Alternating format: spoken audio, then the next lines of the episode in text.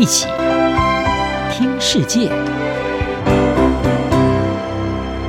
欢迎来到一起听世界，请听一下中央广播电台的国际专题报道。今天的国际专题要为您报道的是：拜登拉拢太平洋岛国，履行承诺，左右成效。美国总统拜登九月下旬在华府和太平洋岛国领袖们进行了两天的峰会，以寻求要和这些岛屿国家建立更密切的关系，并且承诺会提供更多的经济援助。所以可以说是在中国对太平洋影响力日益增强之际，展现出美国要重返这个区域的决心。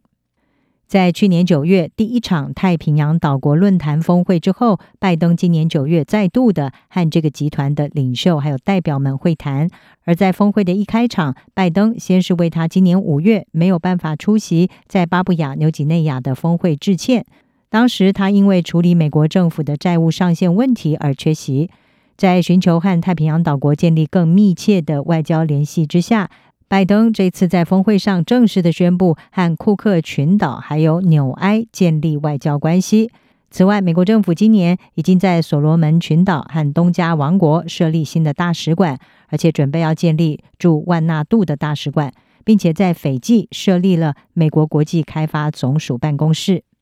不止军事联系，拜登也关注这些太平洋岛国因为气候变迁所面临的生存威胁，并且承诺会再提供大约两亿美元的资金，用来减缓气候变迁影响、刺激经济成长、打击非法捕鱼和改善公共卫生。希望能够表明美国致力于和太平洋岛国要共同努力，在未来几年扩大并且深化彼此的合作。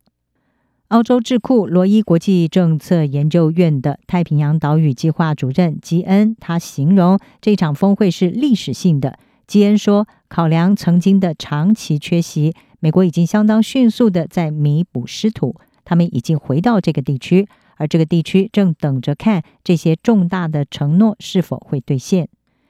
尽管拜登在今年峰会上没有提到中国，但是呢，美国在这个区域和中国的竞争是明显的白热化。去年峰会的时候，拜登和太平洋岛国领袖是共同发表了太平洋伙伴关系战略，特别点名中国的施压和经济胁迫可能会损害这个地区，乃至于美国的和平、繁荣与安全。今年的峰会，虽然太平洋岛国论坛十八个成员国都派出了代表，但是部分国家领导人，包括所罗门群岛的总理苏加瓦瑞，并没有出席，可以说是凸显出中国在这个区域的影响力，还有太平洋岛国论坛内部的分歧。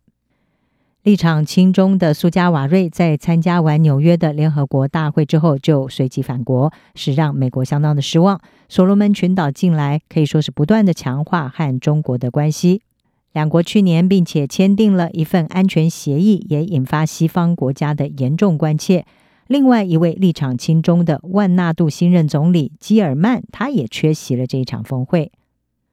至于拜登拉拢太平洋岛国的努力能不能够收到成效，目前可以说是未知数。专家是说，这将会取决于拜登所做出的承诺，特别是实质的经费援助能不能够获得美国国会的批准。美国政府去年已经承诺会在未来十年向太平洋岛国提供八亿美元的援助经费，但是过去一年来，大部分的经费仍然没有获得国会的批准。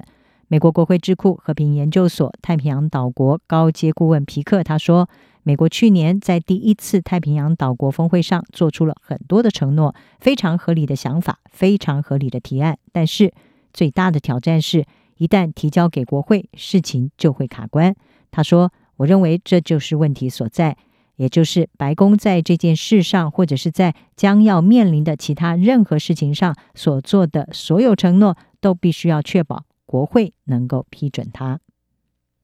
以上专题由郑吉茂编辑，海青青播报。谢谢您的收听。